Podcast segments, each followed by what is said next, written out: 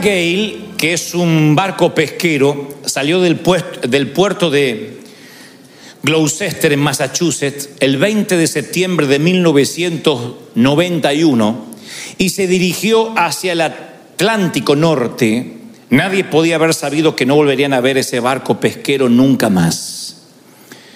Porque zarpó y a los días sus restos emergieron mientras que los seis miembros de la tripulación desaparecieron para siempre.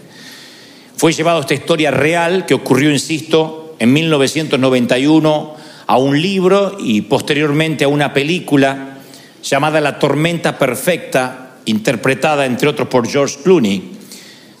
Cuando esto ocurrió en el 91 se juntaron tres elementos mortales, un frente que se desplazaba desde Canadá hacia Nueva Inglaterra, un sistema de alta presión que se desarrollaba sobre la costa oriental del Canadá y los últimos residuos, los últimos rezagos del huracán Grace que se agitaban a lo largo de la costa oriental de los Estados Unidos.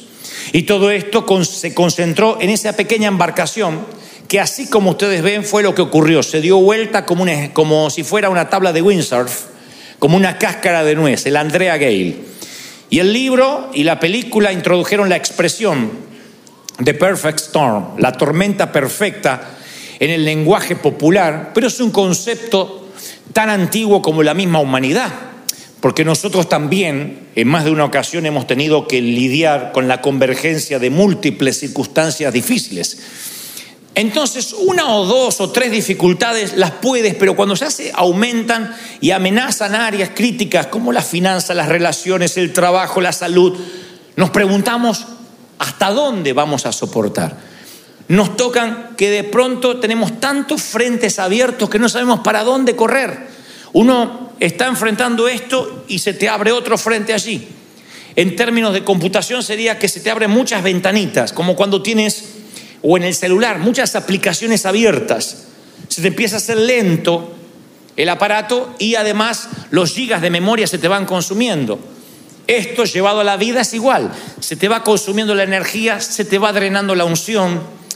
Entonces de repente es tanto lo que hay que enfrentar que literalmente te sientas en el ojo del huracán. Yo le decía al Señor, ¿por qué muchas personas que están viniendo a River, que son de nuestra familia, están atravesando una tormenta perfecta? Y Él me mostró varias cosas que a mí me volaron la tapa de los sesos, te lo digo de verdad. Lo primero que descubrí en el caso de este barco pesquero que les mostré recién, que es una historia verídica, por cierto, es que hay dos clases de temor que uno puede tener en la vida. Un temor es bueno, es un instinto necesario para sobrevivir. Es aquel que está empapado de adrenalina. El primer temor, el, que es bueno, es aquel que, que nos sale cuando uno está en medio de la tormenta. Es ese temor que uno dice, bueno, tengo que hacer frente, hay que salir. Estoy en el medio de la tormenta, es lógico que tenga miedo. El ponerte un cinturón de seguridad porque de pronto hay turbulencias en el avión. El- el abrigarte porque hace frío. Hay un cierto temor, uy, me voy a abrigar porque no me quiero enfermar. Hay un temor que se enfrenta. Se llama instinto normal de supervivencia. Después hay otro miedo, que es el miedo a no embarcar, que es el temor a que podría haber una tormenta. Y este es el primer punto de la mañana. Porque yo sé que muchos viven con temor a emprender, a comenzar, a embarcar. Porque qué tal si me embarco y allá hay una tormenta. Y entonces se pierden bendiciones que Dios ya preparó. Entonces yo creo que hay mucha gente que no emprende, no sube a la barca y para ellos no va este mensaje. Este mensaje son para los que han subido, para los que están en medio de una tormenta, porque las tormentas en el mar, para tener una tormenta en el mar hay que estar arriba de un barco. No puedes quedarte en la playa a ver cómo se hunde el resto. Si no se hunden, hijos, vamos a ir. No, hay que embarcar. Las aventuras se viven allá, las historias se viven allá, en el medio del mar. Hay una vida y alguien, alguien tiene que llegar a la muerte vivo. Alguien tiene que llegar a la muerte vivo. No te voy a hablar de, de la Andrea Gale, que es una historia verídica, sino de otra historia verídica que tiene más años, que el evangelista Marcos lo relata así, Marcos 4:35. Dice, al atardecer Jesús le dijo a sus discípulos, crucemos al otro lado del lago. Así que dejaron a las multitudes y salieron con Jesús en la barca. Pronto se desató una tormenta y olas violentas entraban en la barca y empezó a llenarse de agua. Los discípulos iban a aprender una lección difícil, una que todo creyente debe aprender hoy, y que tiene que ver con que la vida duele. Uno puede estar en la voluntad perfecta de Dios y vivir una tormenta perfecta.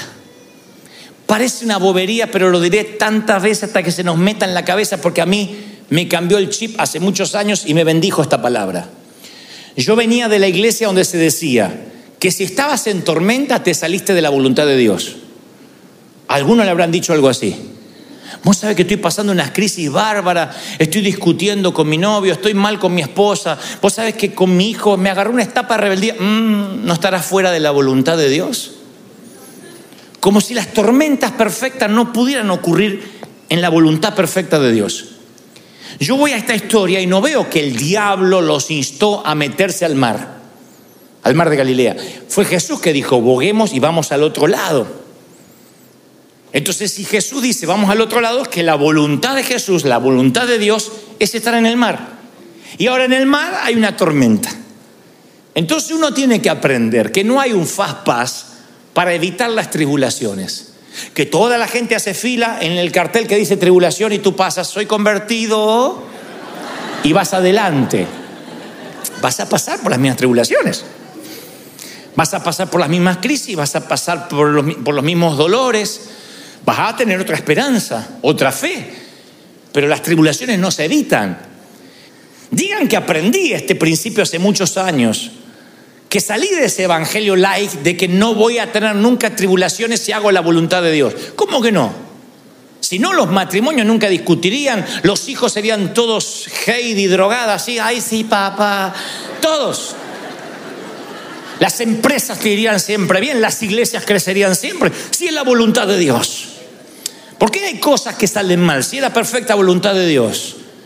Yo me acuerdo de comprarnos un auto y después se nos fundía el auto. ¿Por qué? Porque habíamos comprado barato, porque no llevamos un mecánico a la hora de la compra. Ustedes saben lo que es comprar un auto usado en nuestro país. Y entonces lo primero que me decía, ¿oraste antes de comprar el auto? Por ahí no fue la voluntad de Dios. ¿Qué voluntad de Dios? Y con los 200 dólares, ¿qué quiere que compre? Pero era como que siempre el temor no oraste. Esto no es la voluntad de Dios. Si sale bien es la voluntad de Dios. Si no, inventamos otra palabra. Ah, la voluntad permisiva. ¿Oyeron esa estupidez? No, estoy en la voluntad permisiva. ¿Qué es la voluntad permisiva? Hay una voluntad de Dios y se acabó. Moisés, ve y libera a mi pueblo. O si no, libéralo por la mitad, permisivo. Es decir, una orden, una sola orden. Entonces no hay voluntad perfecta y voluntad. Hay una voluntad de Dios y punto. Esa voluntad de Dios son tormentas. Dios envía a Moisés a que libere al, pueblo de la esclavitud y endurecía el corazón del faraón. ¿Cómo puede ser? Señor, me estás enviando y provocas una tormenta. Dios nos envía a nosotros a, a construir, a edificar una iglesia en términos espirituales.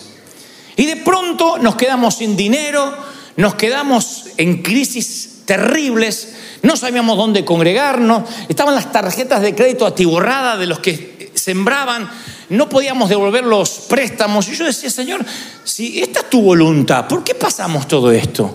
Y Dios me decía, porque es mi voluntad. Porque yo te invité a embarcar. Porque te invité a embarcar y cuando te invito a embarcar voy a probar tu carácter, voy a probar el carácter de la gente, de la iglesia, voy a hacerlos crecer, voy a hacerlos madurar. Tiene que ver con un propósito de Dios. Quiero que te grabes esto. En la perfecta voluntad de Dios hay tormentas perfectas. Dios te empuja a aguas turbulentas muchas veces para que aprendas a confiar en la voluntad de Dios. No es el castigo a la desobediencia lo que te está pasando, es el resultado a la obediencia. Si entendemos esto, se nos resuelven 80% de los problemas de la vida. Porque siempre estamos pensando, problemas, Satanás, bendiciones, Dios. Y no es tan lineal. Porque yo veo la vida de Jesús con muchos problemas, la propia vida del Maestro. Ni hablar de los discípulos o los profetas. Entonces no es tan lineal. Cosas malas, Satanás, cosas buenas, Dios. Como decir, bueno, Real Madrid, cosas malas, el Barça, cosas buenas. No es así. Argentina, todo cosas buenas, México, bueno, no es así. No, se dan cuenta, no se enojen, no es lineal, no es así. Bueno, pero en muchas ocasiones pensamos, somos lineales y estamos en problemas, esto tiene que ver con el diablo. No, son tormentas que vienen por creerle a Dios. Continuamente tengo para contarte toda la tarde, nos tenemos que ir, si no te contaría todas las tormentas que he vivido por haberle creído al Señor, por haber emprendido, el estar aquí. Esto fue una tormenta perfecta. Teníamos la ciudad en contra, el banco que no nos quería vender, la iglesia que estaba acá adentro que no quería salir aunque no podía pagar, quien nos decía que nos iba a prestar que no nos prestó, todas las tormentas juntas. Yo decía, Señor, no, no, no. Hay momentos que no sabía cómo orar. Y uno empieza a pensar, me equivoqué, me metí en esto por cabezón. Y el Señor nos enseña con esta historia que no, el Señor permite esas tormentas. Es lo primero que aprendo, upa, tengo que embarcar. Y después saber que la tormenta es parte de la obediencia. Son problemas. Si emprendo una empresa va a haber problemas. Si emprendo una pareja va a haber problemas. Emprender una iglesia va a haber problemas servir al Señor, va a haber problemas. Cuando uno entiende eso, pasa recién a comprender lo segundo, el segundo principio. Que el Señor cuenta, eh, el, perdón, el evangelista cuenta que Jesús estaba dormido en la parte posterior de la barca. Estaba dormido porque había estado predicando todo el día. Si ustedes ven los evangelios para atrás, desde la mañana había estado predicando, sanando, ministrando. En un momento le dice a los muchachos, alejen la barca un poco y la gente se le acercaba. Cuando no podía más, dijo, muchacho, voy mar adentro, me quiero ir a dormir. No tenía un hotel, no tenía un sitio para ir a descansar. Se le ocurrió que el camarote, el sitio ahí del barco, era el lugar más cómodo, aunque oliera pescado, para poder descansar. Vamos, crucemos al otro lado y yo voy a aprovechar el cruce para dormir. Así que Jesús estaba durmiendo, agotado, exhausto. Y cuando se desata la tormenta, lo van a despertar dice, maestro, no te importa que nos ahogamos. Y aquí yo quiero recordar una historia que le pertenece a Juan Carlos Ortiz, que él lo escribe en uno de sus libros. Él dice que los trapecistas de circo, esos que hacen piruetas en lo alto, lo hacen confiados porque saben que hay una red de contención debajo. Y ellos alegan que se atreven a hacer audacias más sofisticadas cada vez, porque saben que si algo sale mal, la red los contiene. Nunca se caen, por lo general la regla es que no se caen, ni siquiera en la red. Pero el hecho que les da confianza hacer piruetas es que saben que hay una red.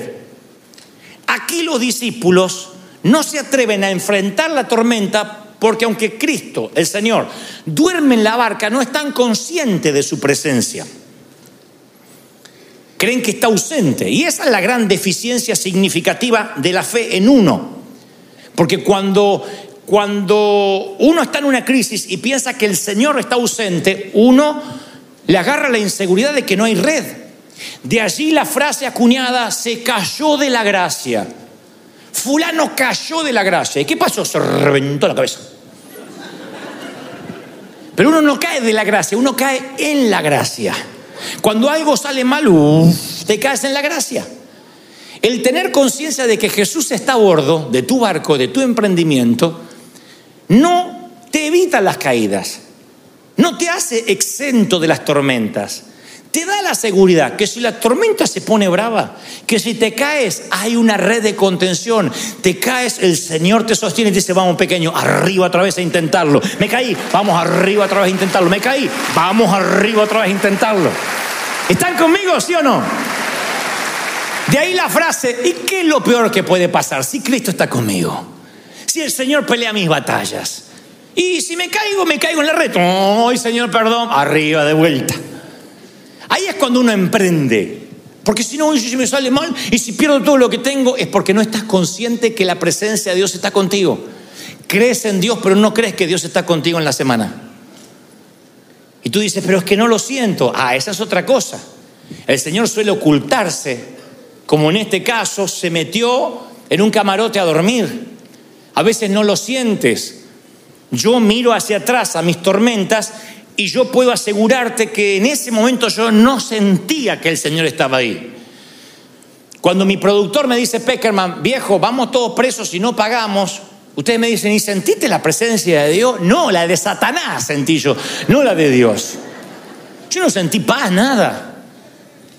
Lo afortunado es que hoy a la distancia miro hacia atrás y me doy cuenta que eran los momentos que el Señor más cerca estuvo de mí diciendo, te estoy observando, no pierdas la fe, no te entregues, no bajes los brazos. Alguien tiene que decir, ese es mi Dios también. ¿Es tu Dios? ¿De verdad? Esos momentos de crisis vienen y tú dices, voy a claudicar, pero el Señor está ahí. La red está, no te has caído, no te vas a caer. O sea, sí te vas a caer en la red, pero no te vas a romper la cabeza. No te vas a partir el padre. Dios te va a sostener.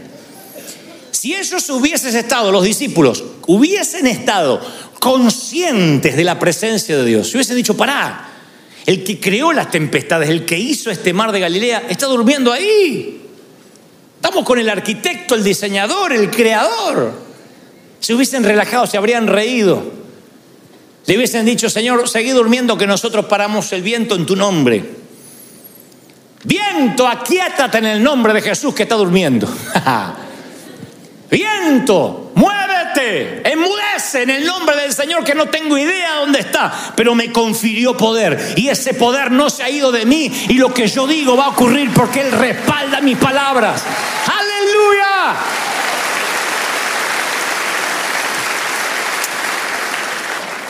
¿Y cuál es el propósito de las tormentas? ¿Para qué? Escuché algunos predicadores decir, el Señor sabía que iba a venir una tormenta y por eso los metió ahí y se durmió a propósito. Si bien es un tecnicismo escritural de que el Señor sabe todas las cosas, yo no creo, me inclino a pensar que Jesús no provocó esa tormenta, aprovechó una tormenta para que ellos aprendieran algo. Ya bastante tormenta nos da la vida como para que Dios tenga que provocar otras. La vida nos da tormenta. Yo puedo decir con certeza que nadie tiene escasez de tormentas en su vida. Y hay tormenta para pesqueros y para navíos de infantería, para grandes naves insignia y para botecitos. Tormenta y para todo el mundo. El Señor lo prometió. Así que cuando le despierta, le dice, Señor, nos vamos a morir. Él dice, ¿por qué tienen miedo? Todavía no tienen fe. Y estos comentaban aterrados, ¿quién es este hombre que hasta el viento y las olas le obedecen? Fíjense que todavía estaban enfocados en su humanidad, porque no dijeron qué clase de Dios es, qué clase de hombre es, dijeron. Todavía estaban enfocados en que Jesús era humano, a pesar que lo habían visto resucitar gente, multiplicar comida. ¿Quién es este hombre? Y el Señor le dice, ¿por qué tienen miedo? No tienen fe. Y ahí se desprende que lo opuesto de la fe no es incredulidad, lo opuesto de la fe es el miedo. Lo opuesto a la fe es el miedo. Porque uno dice, bueno, no embarcas porque es incrédulo. No, no, no embarcas porque eres miedoso. Y tienes que vencer el miedo, porque fe es vencer el miedo, es decir, me atrevo, vamos. a comenzar. ¿Qué puede salir mal si hay una red debajo? La fe engendra confianza y la incredulidad engendra temor. Y el temor, insisto, te paraliza.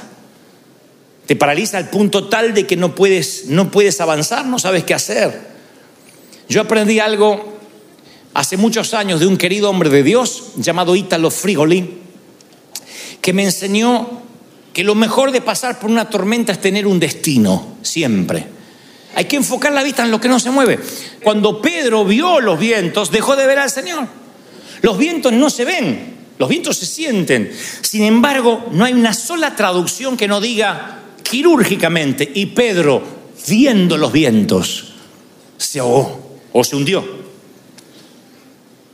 Yo es como que había una mala traducción, como que tenía que haber dicho y sintiendo los vientos. No, viendo los vientos. Los vientos no se ven. Por muy intenso que sean los vientos, no se ven. ¿Cómo uno puede ver los vientos? Significa desenfocar la mirada. Significa tener una doble visión, que en vez de ver lo que Dios te mandó a hacer, estás preocupado en la tormenta. Y pierdes la noción de la presencia de Dios. Y pierdes la noción del destino.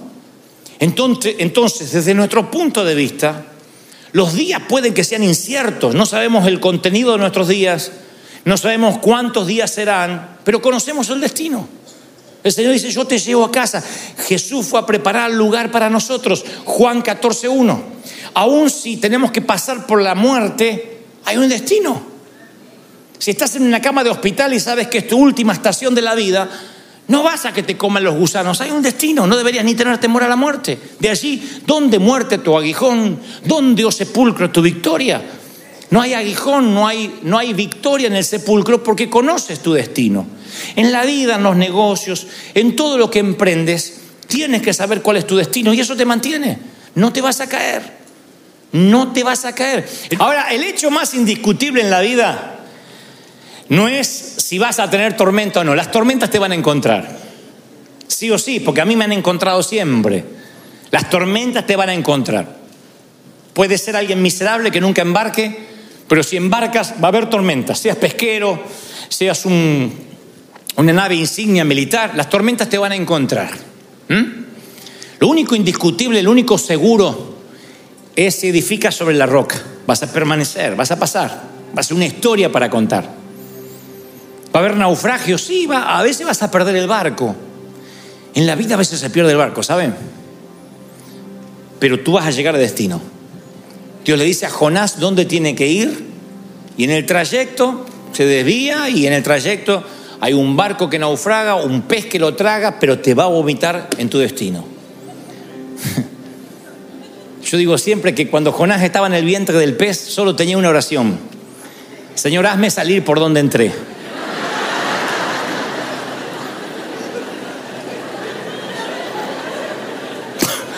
Porque el pez o te vomita o te defeca, pero ahí vas. Si te vomita, está rodeado de algas marinas. Si te defeca, el baño va a tener que ser más profundo. Pero ahí vas a estar en el destino. Entonces, aunque estés lleno de algas y vas a ir a la orilla, a la orilla de tu vida, donde Dios quiere que estés, tener un destino es un seguro contra tormentas, pero no para que no vengan, para resistirlas. Decir, bueno, yo ya sé a dónde Dios me va a llevar. ¿Qué puede salir mal? Y que te caigas. Y hay una red. Te caes en la gracia. Pero emprende.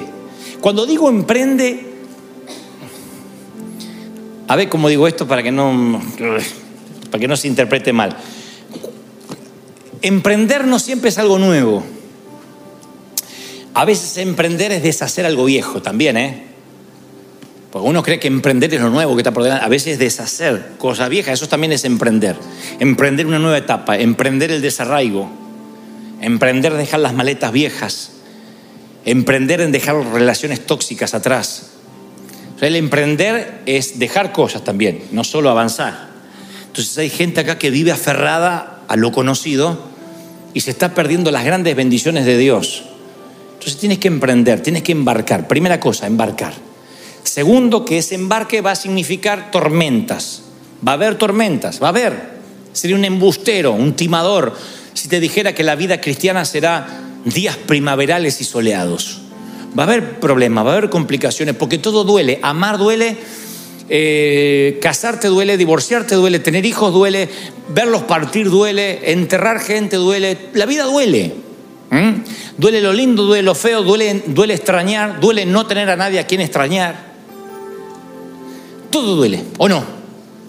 De otro modo, guarda el corazón en una cajita y ahí lo tendrás impoluto, como dije hace una semana, impoluto, intocable, pero no habrá ni salido amor ni habrás recibido amor y habrás sido miserable toda la vida. Entonces tú tienes que poner todos tus órganos a trabajar y saber que van a estar expuestos al dolor. Eso es enfrentar las tormentas. En esas tormentas que van a ocurrir y no tienen que ver con el diablo, sino con Dios, tienes que estar consciente de su presencia, aunque no la sientas. Va a haber muchas etapas de tu vida que vas a sentirte carnal. Vas a orar y no vas a sentir nada. Te lo tengo que decir porque si no caemos en esos pastores que dicen, sienta, sienta, sienta la presencia de Dios, sienta, sienta, sienta, sienta. Y tú, ay, no siento, no siento, no siento. Y te pones un, un hielo acá para sentir frío porque no sientes. Hay momentos, viejo, que no se siente. Nada. Hay momentos que no se siente, mi querida. Y hay que creer y hay que confiar. Hay momentos que no se siente nada y tienes que creer que estás con Dios. Tienes que creer que estás siendo un canal de bendición y no sientes. Pero Dios dice, ¿qué me importa lo que sientas o no? Hay momentos que tu intelecto queda fuera, que tu alma queda fuera de lo que Dios está haciendo. Y tienes que confiar que va a ser así. Dios prueba tu fe. Señor, no te veo, pero ahí estás. No te siento, pero ahí estás.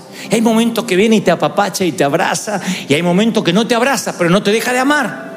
Tú eres mamá y papá de tus hijos, los abraces o no. Los amas, estés cerca o estés lejos. Y ellos tienen que saber que tienen un papi y una mami, estés cerca o en otro estado o en otro país. Dios es igual. A excepción de que Él es omnipresente, Él no está en otro estado, está a bordo siempre. Está a bordo del hospital, está a bordo del cementerio, está a bordo de la quiebra, está a bordo entre las cuentas para pagar. El Señor está. Cuando estás consciente de esa red, recién cuando estás consciente de que si te caes todo va a estar bien, ahí te das cuenta de que tienes un destino, y que vas a llegar. Dios te dijo, pasemos al otro lado, vas a llegar al otro lado como sea. Yo te prometo que vas a llegar soy humano y como pastor te digo, no voy a dejar a nadie atrás, vamos a llegar, se supone que estamos juntos en esto, vamos a llegar al otro lado, herido, malherido, rengo, cojo, pero vamos a llegar a destino porque Dios dijo, vas a llegar al otro lado. ¿Lo estás creyendo de verdad? ¿Lo crees? ¿De verdad que lo crees? Vamos, dale un aplauso al Señor y dile, yo creo en ese Dios, el Dios de las tormentas. Aleluya.